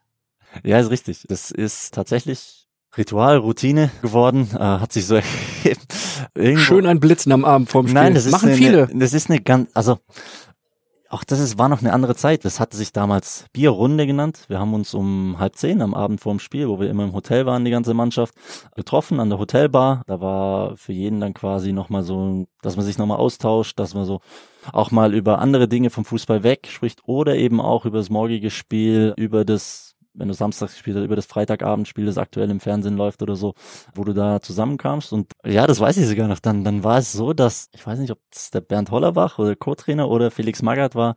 Äh, auf jeden Fall hatten die sich unterhalten und dann ruft der Felix Magath, glaube ich, zum Bernd Hollerbach und sagt, Holler, schau mal, wie soll ich den Schäfi morgen aufstellen, wenn der kein Bier trinkt?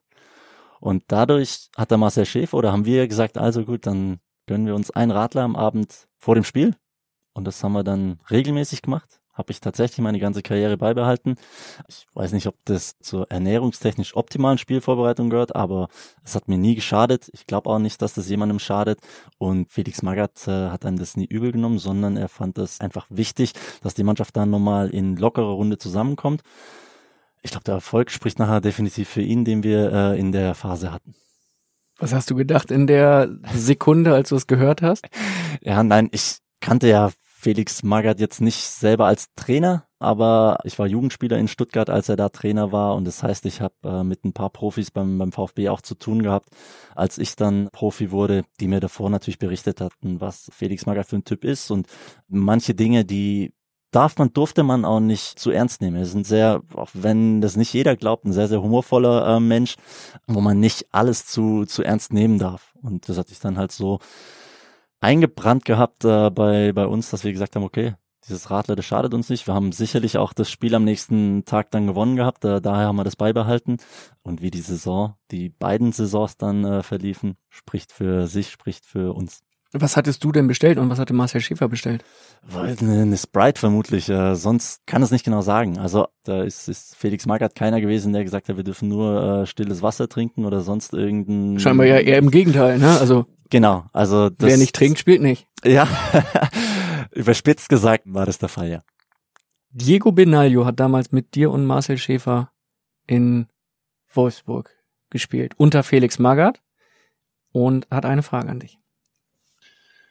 Kennt ihr mein Freund Diego hier? Ähm, ich habe gehört, du bist heute beim Phrasenmäher. Ich hätte auch noch zwei spannende Fragen an dich. Zum einen, Gente, was ist das für ein Baum? Und zum anderen, kannst du den auch hochklettern? Also viel Spaß beim Beantworten und ich hoffe, wir sehen uns bald mal wieder. Alles Gute. Äh, schön, dass ich Diego mal wieder höre. Kommt leider viel zu selten vor. Ich weiß, worauf er anspielt im Groben, aber ich weiß nicht mehr, um wen es da ging ist tatsächlich auch eine, eine typische Felix Magath Ansprache, Provokation, glaube ich, auch so ein bisschen gewesen. Wir waren vermutlich im, im, im Mannschaftskreis vor dem Training, vor einem Spiel, bei einem Spaziergang, weiß ich nicht mehr ganz genau. Und er hat sich irgendeinen Spieler rausgepickt. Ich hoffe jetzt nicht, dass ich das war. Ich glaube nicht. Fast der Sascha Rita vielleicht sogar. Ich weiß es nicht mehr ganz genau. Den hat er dann gefragt, was, was ist das für ein Baum? kannst du den hochklettern. Also war, war unmöglich. Der Baum war, hat den Durchmesser von gefühlt vier Metern oder keine Ahnung, also war nicht möglich äh, überhaupt nur. Das waren einfach Dinge, wo er dann, ich glaube, Psychospielchen äh, klingt negativ behaftet, wo er aber so bisschen Provokation schaffen wollte, um Spannung aufrechtzuerhalten, um den Spielern nicht das Gefühl zu geben, äh, äh sie können in irgendeiner Form abschalten. Also ich weiß nicht, ob der Diego das aufgelöst hat, um was es da genau ging. Ich krieg's nicht mehr hundertprozentig zusammen. Ja, wahrscheinlich hattest du wieder irgendwie vorm Training ein Bier getrunken und nein, dann hat man nein. halt auch schon mal ein paar, paar Lücken. So ist das dann halt. Marcel Schäfer, den du eben schon angesprochen hast, hat auch eine Frage, auch zum Thema Felix Magath, wenn ich das so richtig raushören kann. Wir hören mal rein. Ja, hallo Christian, hier ist dein Freund und ehemaliger Mannschaftskollege aus Wolfsburg, Marcel Schäfer. Was war für dich in deiner bisherigen Karriere die mit Abstand anstrengendste Trainingseinheit und hat diese Trainingseinheit, du merkst, ich spiele auf etwas an, bei dir etwas ausgelöst, da du ja normal extrem bodenständig bist und sehr respektvoll mit allen Menschen umgehst, etwas ausgelöst, was du normalerweise nie machst? Es gab tatsächlich zwei, also die anstrengendste Trainingseinheit, weil ich glaube, dass er nicht auf eine richtige Trainingseinheit anspielt. Die anstrengendste Trainingseinheit war, glaube ich, mal auf Usedom, da haben wir Strandläufe gemacht mit einem Autoreifen hinterherziehen, der sie dann gefüllt hat, weil wir den Berg hoch mussten. Also das war für mich tatsächlich, da bin ich, denke ich, nicht nur an meine Grenzen, sondern zum Teil über meine Grenzen. Also da war ich äh, zeitweise echt kurz vorm Erbrechen, war eine harte Vorbereitung. Aber ich glaube, der Schäfi spielt darauf an, weil er, ja, wir, wir hatten, ich weiß nicht mehr, wo es war, ich meine in der Schweiz, war nur angekündigt, dass wir am Nachmittag kein Mannschaftstraining auf dem Platz haben, sondern wir gehen in den Kaffee trinken. So war quasi die Ansage. Dann sind wir im Mannschaftsbus. Das hieß, wir sollen bitte aber Regenjacken anziehen, falls es kühler wird. Jeder schon gedacht hat, okay, und dann spazieren wir mal zu dem Kaffee. Also hat sich dann nachher aber so rausgestellt, dass wir ich weiß nicht, wie viele Höhenmeter wir zurückgelegt hatten, aber ich glaube, dass unten dran stand bis zur Gipfelspitze Fußweg von viereinhalb bis fünf Stunden und wir sind dann das in einem Walking-Tempo, ohne dass wir darauf vorbereitet waren. Wir dachten, es wird ein gemütlicher Nachmittag. Sind wir da hochgewalkt in 1,55 oder so, sind dort oben angekommen, völlig unterzuckert in einem Zustand, wo du tatsächlich zum Teil äh, mal äh, die, ja, sind ja oft, wer das kennt, in den, in den Bergen schmale, enge Wanderwege, wo du dann das Gefühl hattest, okay, jetzt bist du gerade wieder gegen eine Wurzel gestolpert und bist dadurch wieder aufgewacht. Auf jeden Fall sind wir irgendwann dann völlig ermüdet in dem Lokal dort oben angekommen.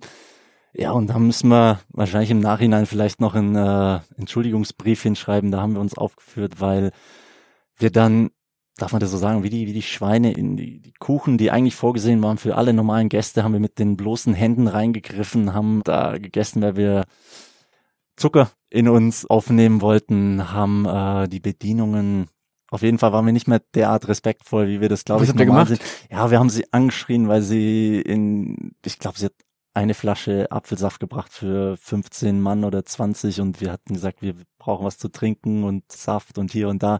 Und haben gesagt, los, mach schneller. Und also da haben wir so ein bisschen die sonstige Ruhe, für die ja, glaube ich, der Chefi steht, hatten wir da so ein bisschen verloren. Wir oder du? Na, ich war da sicher nicht der Einzige. Aber du warst auch einer davon. Ja, weil ich in der ersten Gruppe, glaube ich, auch war, die oben eben ankam. Wir hatten da ja, ich glaube, das ist nachher auch bei euch in der Zeitung gelandet, unter anderem einen kleinen Ausfall mit dem Graphit, der Mhm. die Tour nicht komplett geschafft hatte, sondern äh, der schlussendlich, also da merkt man vielleicht, wie anstrengend das tatsächlich war, der von der Bergwacht, also sind, sind lustige Bilder, die dann im Kopf wieder kommen, der sich an einer Holzstange festhalten musste und die haben ihn dann hochgeführt, die letzten Meter.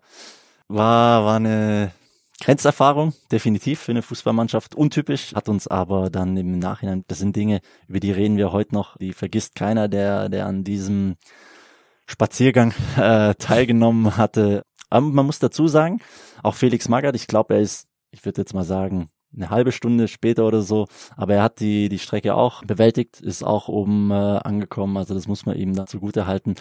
Er hat in der Regel nichts gefordert, was er nicht auch selber umsetzen konnte oder mal umsetzen konnte in, in früheren Tagen. Löblich. Hat er dann oben einen Radler oder ein Bier getrunken? Das weiß ich nicht mehr. Wir waren da tatsächlich, äh, hat das ein bisschen gedauert, bis sich das gelegt hatte. Also unsere schlechte Laune, da haben wir nicht mehr alles so wahrgenommen, weil das als Spaziergang, Kaffee trinken angekündigt war und somit einer meiner anstrengendsten Einheiten, wenn man es dann als Trainingseinheit sieht, meiner Karriere gehört hat. Und es hat dazu geführt, dass du am Ende als eigentlich sehr ruhiger plötzlich ausgerastet bist. Unter anderem war ich da dabei, ja. Ihr seid dann 2009 Meister geworden mit Wolfsburg. Da war unter anderem ein Spiel dabei, der 26. Spieltag, 4. April 2009, Wolfsburg Bayern 5 zu 1, 1 zu 0 Gentner. War das für dich das perfekte Spiel? Im Nachhinein betrachtet, weil es eine unfassbar gute Saison für uns war und mit dem Endergebnis der deutschen Meisterschaft, ja, mit dem Spiel, was auch in dem Spiel alles passiert, also Grafit sein Tor, das in die Bundesliga-Geschichte einging. Mit der Hacke. Äh, mit der Hacke, ja. Als er sich durch den Bayern-Strafraum ganz dribbelt. genau, ja. Ich hatte quasi das, das Eröffnungstor an dem Spiel. Das war im Nachhinein definitiv ein, ein großartiger Tag, weil der FC Bayern schon damals auch das absolute Nonplusultra der Liga war. Siege gegen Bayern kommen nicht allzu häufig vor, in der Deutlichkeit sowieso gleich dreimal nicht. Wir haben da eine unfassbare Serie zu Hause gehabt und das haben wir dann die Bayern tatsächlich so spüren lassen, dass das dann vielleicht auch zum ersten Mal so im Hinblick für uns Richtung deutsche Meisterschaft tatsächlich die Augen geöffnet hat, hey, wenn wir das so beibehalten, dann kann es noch ganz verrückt enden. Was war so für dich äh, das perfekte Spiel? Ist es dieses Spiel gewesen oder gab es noch ein Spiel, wo du sagst, da hast du in deiner Karriere noch einen draufgesetzt? Weiß ich gar nicht. Persönlich habe ich sicherlich schon besser gespielt als in, in dem Spiel ähm, vielleicht mal, aber zu so einem Spiel oder zu so einem ja, Nachmittag oder Abend gehören dann auch oft äh, der Gegner. Ein, ein Spiel muss ja nicht nur, weil wir hoch gewinnen, genial sein. Also ich, ich erinnere mich da logischerweise auch an das Spiel, das wir mal Freitagabend in, in Dortmund hatten, ein 4 zu 4, was für den Fußball allgemein ein, ein sehr begeisterndes Spiel war, wo ich eine entscheidende Rolle, weil ich das allerletzte Tor in der Nachspielzeit dann noch zum, zum 4 zu 4 Ausgleich gemacht hatte. Das ist auch ein perfektes Spiel im Nachgang gewesen, auf lange Sicht betrachtet, ohne dass wir da in dem Fall drei Punkte geholt hatten oder ohne dass wir da am Ende Meister wurden oder sonst irgendwas. Das perfekte Spiel, der perfekte Tag war zum Beispiel vielleicht auch der vorletzte Spieltag mit Wolfsburg in der Meistersaison, als wir in Hannover ein wichtiges, wirklich wichtiges Spiel hatten und es ist jetzt kein, kein Derby wie, wie Stuttgart-Karlsruhe oder, oder Union Berlin gegen Hertha, aber ein Niedersachsen-Duell, wo du vielleicht ein bisschen Brisanz auch irgendwo hattest und wir hatten so ein Selbstvertrauen. Ich glaube, wir haben 5-0 auswärts in Hannover gewonnen gehabt. Das war sicherlich auch ganz nah dran an einem perfekten Spiel. Von dem her gab es zum Glück das ein oder andere, wo ich sage, da hat ganz, ganz viel gepasst. Über deine Stuttgarter Zeit reden wir in Folge 2 des Phrasenmeers nochmal ausführlich. Wir bleiben nochmal ganz kurz in Wolfsburg und Marcel Schäfer hat noch eine weitere Frage an dich. Was war für dich der mit Abstand emotionalste Moment in unseren gemeinsamen Jahren beim VfL Wolfsburg? Ja, schlussendlich ist der, der emotionalste Moment sicherlich dann äh, die Meisterschaft gewesen, logischerweise. Was genau da? Ja, man muss sich vorstellen, dass wir, ich glaube, 5-1 ging das letzte Spiel aus gegen Bremen.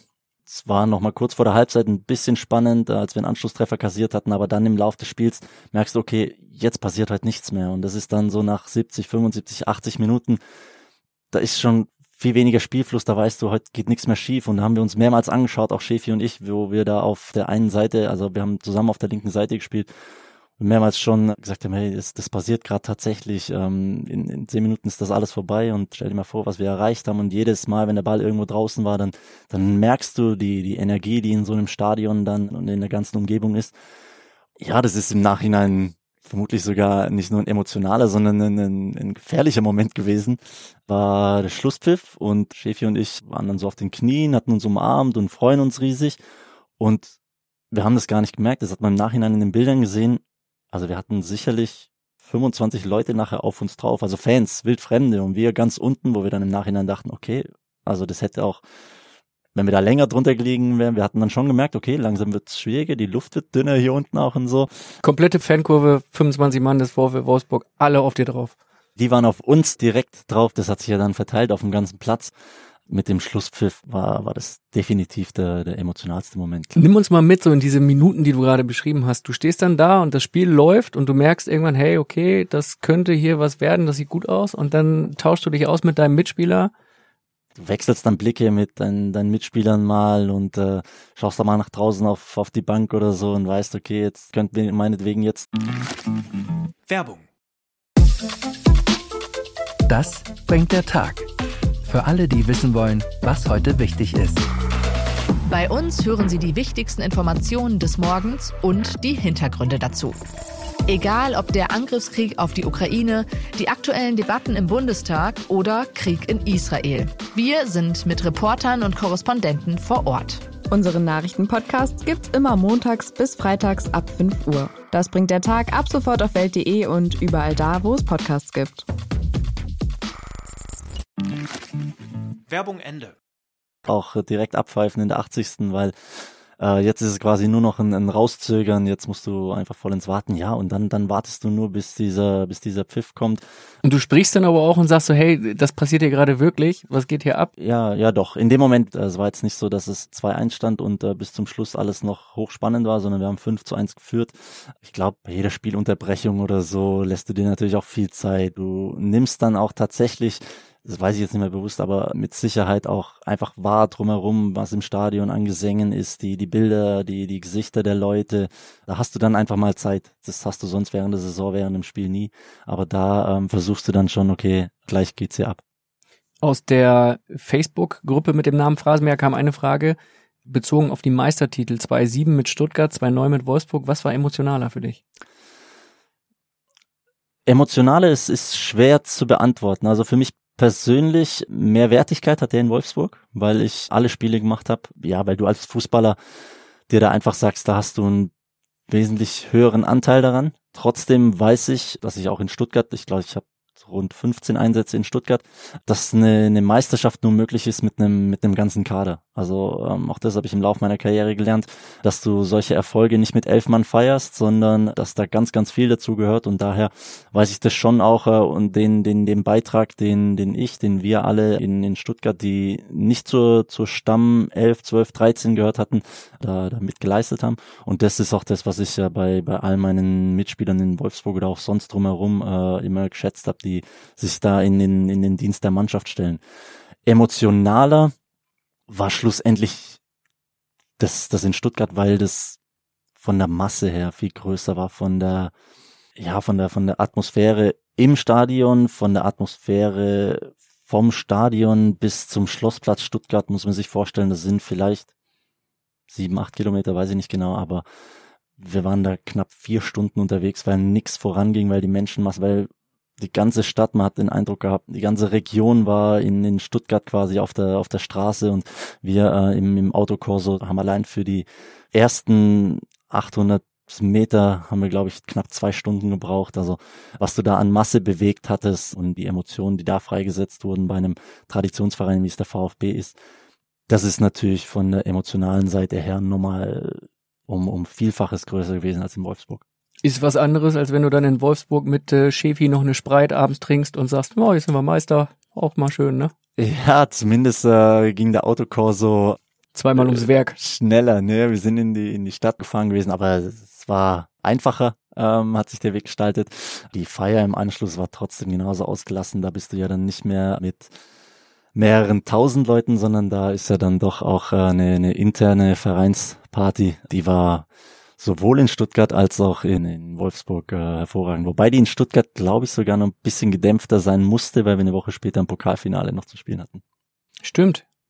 Das dann äh, leider verloren leider wurde. verloren ging, ja.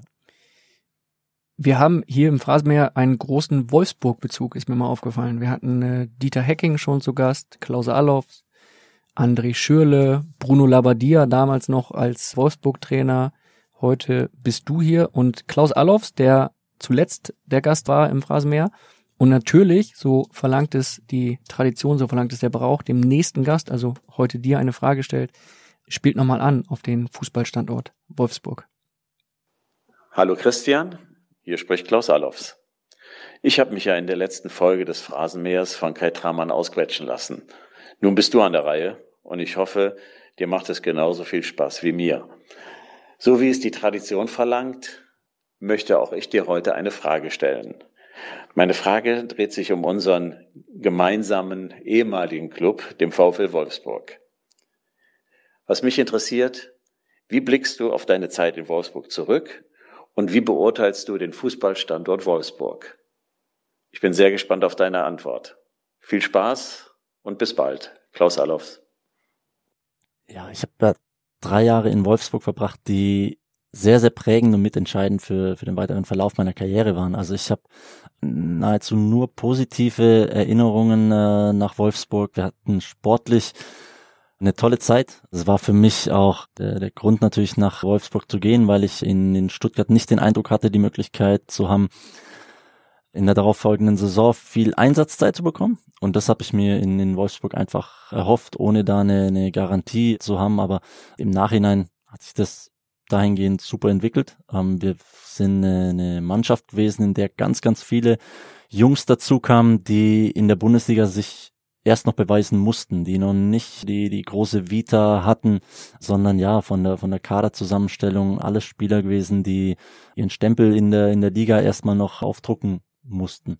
Und das ist was, was mich natürlich nur, nur positiv zurückblicken lässt, ähm, weil ja, das glaube ich außergewöhnlich ist, auch mit äh, Wolfsburg Meister zu werden. In, in absehbarer Zeit ist das vermutlich eher mal nicht vorstellbar, solange die Bayern derart dominieren und andere Mannschaften auch noch ein Stück weit vorne dran sind.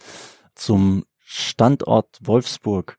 Ich glaube, ich bin in der Phase dorthin in meinem Leben mit 21, wo ich gesagt habe, der Fußball ist für mich sowieso das Allerwichtigste. Also von meiner Seite aus geht's 24 Stunden am Tag um Fußball ich hatte aufgrund dessen, dass ich natürlich unter Felix Magath auch viel Training hatte, viel hartes Training, auch gar nicht viel Zeit und Lust, viele andere Dinge zu machen. Da muss man ganz klar sagen, die Stadt äh, Wolfsburg bietet da nur eingeschränkt Möglichkeiten. Also wenn du jetzt ein Nachtleben oder sonstige große Shopping-Erlebnisse haben willst, VW tut zwar das, das Möglichste dafür, aber das ist natürlich nicht zu vergleichen mit Berlin, München, Hamburg oder auch Stuttgart.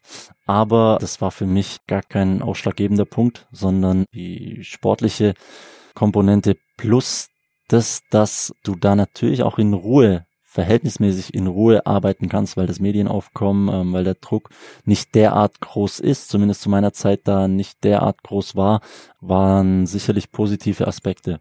Und ja, dazu was für mich in meinem Alter das erste Mal auf, also weg, weg wirklich mal richtig von zu Hause auf eigenen Beinen zu stehen, sind Dinge, die, ja, die ich nicht, nicht missen, missen möchte. Im Hintergrund fährt hier gerade irgendwo ein Krankenwagen durch die Gegend oder ich weiß nicht, ob es Krankenwagen ist oder Polizei. Wir sitzen ja in einem Bauwagen, gucken uns zwar an, aber ich sehe nicht, was um uns herum ist. Stimmt, ja. Die Geräuschkulisse bringt es aber mit sich und es ist so herrlich, weil es ist die perfekte Überleitung, um mit dir über eine Situation zu sprechen. Wolfsburg spielt in deinem Fußballerleben ja eine sehr besondere Rolle und äh, so war es am 16. September 2017 VfL-Keeper Castells, der dich ins Krankenhaus befördert hat. Und natürlich ist das jetzt hier akustisch um uns herum gewesen, gerade die perfekte Überleitung dafür. Wie erinnerst du dich an diese Szene? Hast du da überhaupt eine Erinnerung? An die Szene selber, paar Sekunden vorher, ähm, weiß ich noch. Also ich weiß, ich. Das war Stuttgart-Wolfsburg in Stuttgart, ein Heimspiel. Genau. Ich laufe in Richtung 16er. Ich glaube, der Dennis Aogo hat von links äh, eine, eine Flanke geschlagen, wo ich quasi nur den, den Blick zum Ball habe. Mich in dem Moment quasi dann nach vorne drehe, wo der Kun Castells bereits, ja, selbst zum Ball geht, weit draußen Richtung 16er ähm, und das Knie dann in, in angezogener Position hat und mich dann äh, ja schon relativ heftig im Gesicht trifft. Ab da fehlt mir erstmal jegliche Erinnerung für, das kann ich nicht genau abschätzen, je nachdem, wie lang die Zeit dann noch im Stadion und die Fahrt in die Klinik war. Ich weiß dann wieder, wie ich in der Klinik aufgewacht bin, hatte da aber auch ja, hat man mir im Nachhinein gesagt gehabt, äh, aufgrund dessen, dass der, der Körper da sofort erstmal in einen äh, Schockzustand fährt, in einen Schutzmechanismus, nicht alle Abläufe des damaligen Tages äh, sofort wieder im Kopf. Das kam dann im, im Lauf des Abends so langsam wieder wieder zurück. Jetzt im Nachhinein, ich habe die Bilder gesehen gehabt, äh, ich habe da kein Problem damit. Erinnere ich mich an äh, einen Großteil wieder. Äh, alles kommt nicht zurück. Das heißt, wie viel fehlt dir? Also ist das irgendwie, sind es ein paar Stunden oder ist es ein kompletter Tag oder was? Nein, man erinnert sich ja prinzipiell sowieso nicht äh, an, an alles, an was man an, an einem Tag gemacht hat. Die Abläufe von dem Spiel sind in der Regel identisch. Von dem her weiß ich von dem Spiel ansonsten nicht mehr viel, aber es war so, dass ich ungefähr, schätze ich mal, eine halbe Stunde oder so nicht wirklich bewusst die Dinge wahrgenommen habe oder so noch im Kopf habe. Also die Fahrt in die Klinik, daran habe ich gar keine Erinnerung. Erst wieder, als ich in der Klinik aufgewacht war, äh, meine Brüder bei mir waren und wir dann im Lauf des Abends darüber gesprochen hatten. Äh, es hat ein bisschen gedauert tatsächlich, bis ich verstanden habe, wo ich bin, was passiert ist, warum und ja, da gibt's auch eine, eine, eine lustige Geschichte irgendwo, so im Nachhinein lustig, weil ich meine Brüder dann irgendwann gefragt hatte, dass ich irgendwie im Kopf hätte, wir hätten gegen Wolfsburg gespielt. Und haben die gesagt, ja, ja, ist ja richtig. Ich sage, ja, aber das passt nicht zusammen, weil wir zweite Liga spielen und Wolfsburg erste Liga, da, was war das für ein Spiel? Bis das dann, dann im Lauf des Abends dann alles wieder so kam, äh, dass wir schon den vierten, fünften Spieltag hatten, dass wir bereits aufgestiegen waren wieder und so. Da, ja, hat kurzzeitig mal nicht alles so, so ganz zusammengepasst gehabt. Was hast du in der Sekunde gedacht, als du festgestellt hast, dass da irgendwie was noch nicht so ganz wieder in Ordnung ist. Also du denkst, wir spielen noch zweite Liga, die spielen erste Liga. Was war das hier? War das ein Pokalspiel, Testspiel? Ja, das weiß ich nicht mehr ganz genau. Also ich weiß noch, wie wir da darüber gesprochen hatten, wie das zustande kommt, wie der, der Kopf da seine Synapsen äh, miteinander verknotet. Das kann ich selber auch nicht nachvollziehen. Aufgrund dessen, dass meine Brüder dann äh, den ganzen Abend drüber dann da waren in der Klinik, habe ich mich natürlich auch irgendwann dann dafür interessiert, weil ich gesagt habe, hey, aber äh, als ich dann wieder so bei Bewusstsein war, habe ich gesagt gehabt, äh, war ja dann wohl nicht das einzige Spiel. Dann sag mir mal, es gab ja noch andere Ergebnisse. Das war dann schon so, dass ich mich wieder dafür interessiert habe, okay, ähm, wie waren die anderen Ergebnisse der Liga und was ist sonst passiert an dem Tag und das alles weitere, ja, war, war ein unschöner Moment, der aber im Nachhinein äh, verhältnismäßig glimpflich, glaube ich, zu Ende ging. Castells ist damals mit angezogenen Knien in dich hineingesprungen. Du hattest gebrochen Augenhöhle, Oberkiefer und Nasenbein.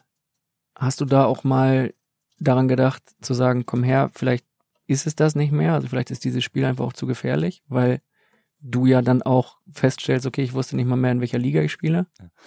Nein, das gab es keinen Zeitpunkt, weil das erste Wichtige war für mich ähm, das, das Gespräch mit dem Arzt, der mir gesagt hatte, okay, da ist tatsächlich einiges zu Schaden gekommen, aber nichts, was wir nicht wieder hinkriegen würden. Und dann ähm, war für mich echt, glaube ich, schon der, der nächste Satz okay, kann man schon eine Ausfallzeit angeben. Und haben sie aber sich natürlich bedeckt gehalten, weil sie gesagt haben, eine derartige Verletzung im Fußball, da gibt es jetzt einfach keine großen Vergleiche, also kann man jetzt nicht festlegen. Ähm, Im Nachhinein, glaube ich, haben wir einen optimalen Reha-Verlauf hinbekommen, haben das mit unseren Mannschaftsärzten, mit dem Operateur in, in, in Stuttgart, dem Professor Dr. Weingart, ist das alles hervorragend abgelaufen und ist das jetzt einfach Teil meiner Karriere, der mit dazugehört. Aber ich habe nie daran gedacht, dass das jetzt ein Grund sein könnte, die, die Karriere zu beenden. Nein, das nicht. Der VfB-Arzt Dr. Best hat dir damals sehr reaktionsschnell die Zunge aus dem Hals gezogen. Die hattest du halbwegs verschluckt. Ähm, du hättest fast ersticken können.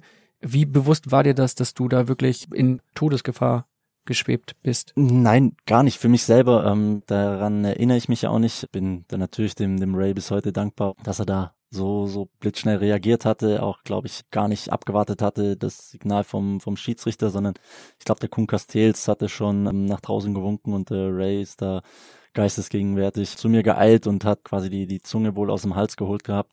Das sind Momente, klar, die, die, die bringt der Sport vielleicht mal mit sich, aber das ist jetzt nicht so, dass ich mir sage, okay, das kann mir morgen ja schon wieder passieren oder übermorgen, sondern das ist äh, eine absolute Ausnahmesituation gewesen. Auch im Nachgang war für mich während der Reha-Phase ganz schnell klar, dass ich meinem Reha-Trainer auch gesagt habe, okay, wir müssen mich körperlich in den Zustand bringen, dass ich Mannschaftstraining machen kann und dann muss ich testen, ob ich mit der Maske das vom Kopf her hinbekomme. Aber ich habe prinzipiell, wenn ich von euch, von der ärztlichen Seite, von der medizinischen Seite grünes Licht bekomme, dass ihr mir sagt, okay, da bin ich gut geschützt mit der Maske, da kann nichts passieren, dann hatte ich auch vom ersten Tag an keine Hemmungen mehr, Kopfbälle, äh, Zweikämpfe zu führen und so war es dann im, im Nachhinein auch. Wie dankst du sowas einem Arzt, also dass er dir hilft, dass er dir das Leben rettet auf dem Fußballplatz? Ja, vielen Gesprächen. Also ich habe äh, mit dem Ray dann auch im, im Nachgang natürlich äh, seine Sicht der Dinge, wie er das alles wahrgenommen hat. Er ist einer, der einem Spieler auch ganz, ganz viel Sicherheit vermitteln kann. Er ist ein, ein Mensch, der eine große Überzeugung, eine, eine große Energie, glaube ich, in sich trägt, der einem da sagen kann, okay, das wird, wir kriegen das hin. Gente, macht dir da keine Sorgen. Wir haben einen Reha-Verlauf. Er kennt mich von meiner Art her, wie ich bin und ich, meine Familie, meine Frau logischerweise, die da auch sehr, sehr schockiert war auch die, die Familie, die das ja dann quasi im Stadion auf der Tribüne wahrgenommen hat, für die das, glaube ich, viel schwierigere Momente waren, äh, erstmal zu sehen, okay, da, der, der regt sich da nicht richtig auf dem Platz oder sonst irgendwas. Da ist die Dankbarkeit. Noch weniger als sonst, ne? Ja, genau. Da ist die Dankbarkeit natürlich gegenüber dem, dem Ray und äh, dem, dem restlichen medizinischen Team gewaltig gar nicht so in Worte zu fassen, klar. Es gab noch ein sehr bemerkenswertes Spiel gegen den VfL Wolfsburg und zwar nur drei Tage nachdem dein Vater im Stadion in Stuttgart bei einem VfB-Spiel verstorben ist. Darüber reden wir in Teil 2, wenn es für dich okay ist.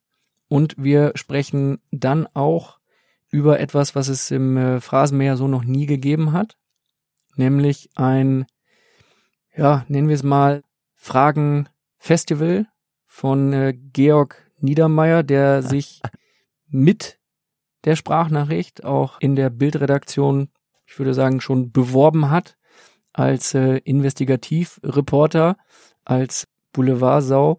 Wir hören da mal rein. Du hast dann äh, eine Woche Zeit, um das zu beantworten. Und in der Zwischenzeit lassen wir mal ein bisschen Luft hier in unseren Bauwagen, gucken mal, ob draußen noch die Sonne scheint oder was alles um uns herum passiert ist, weil irgendwie ähm, kann ich mich mit dieser Situation hier, so skurril wie sie auch ist, äh, sehr gut anfreunden. Aber ich glaube, wir müssen mal beide mal ein bisschen raus und frische Luft schnappen, oder? Das stimmt. Alles klar. Wir hören mal rein. Georg Niedermeyer in einer Paradeform. Genti, Junge. Ich hoffe, es läuft dir nicht eiskalt den Rücken runter, wenn du meine Stimme hörst. Ich habe lange überlegt, was ich hier preisgeben kann und was nicht. Ich fange mal an mit einer kleinen Erinnerung an unsere gemeinsame Zeit beim VfB. Ich weiß nicht, ob du dich noch dran erinnerst, aber ich denke schon, es war auf jeden Fall eines der wildesten Innenverteidiger-Duos, das die Euroleague je gesehen hat. In Molde, ich weiß gar nicht mehr, wie es ausgegangen ist. Haben wir noch unentschieden gespielt? Haben wir es verloren? Keine Ahnung. Es war auf jeden Fall sehr, sehr wild, mit dir die Innenverteidigung zu bilden. Ich weiß jetzt nicht, wer von uns da seinen größeren Anteil daran hatte und wie es überhaupt dazu gekommen ist, dass du auf einmal neben mir auflaufen durftest. War mir auf jeden Fall eine Ehre und nicht zuletzt auch wegen dem Spiel und wegen deinen Werten habe ich dich nicht mit offener Sohle im Training weggeflext, wie den einen oder anderen, sondern habe dich immer respektiert. Aber vielleicht wollen die Leute ja auch irgendwas anderes hören. Vielleicht erzählst du ihnen ja auch irgendwas von unserer legendären WhatsApp-Gruppe von Tamasch Heiner als Champagnerflasche, von unseren ja fast schon legendären Duellen Vedo und ich gegen Martin, dich, Pavel Chippy im Abschlusstraining. Oder vielleicht erzählst du den Leuten ja auch, wie du dein Monatsgehalt fast verdoppelt hast mit deinem selbst eingeführten Tippspiel und deinen dazu selbst erfundenen Regeln. Und nächste Woche, da geht's dann weiter. Dann melden Christian Gentner und ich uns wieder aus dem Bauwagen, der bei Union Berlin auf dem Parkplatz stand. Es war wirklich die kurioseste Podcast-Produktion, die ich bis dato miterlebt habe im Phrasenmäher. Wenn du dir Bilder oder Videos davon anschauen möchtest, dann bist du hiermit herzlich eingeladen in die Facebook-Gruppe Phrasenmäher oder du schaust bei Instagram vorbei auf dem Account @traman. Da kannst du ein paar Bilder und Videos von dieser Produktion sehen und erleben. Mir gerne schreiben. Alles rund um den Phrasenmäher kannst du mir gerne schicken. Deine Kritik, deine Anmerkungen, deine Reaktion, vielleicht auch deine Wunschgäste. Ich freue mich drauf und nächste Woche hören wir uns hier wieder in Teil 2 mit Christian Gentner.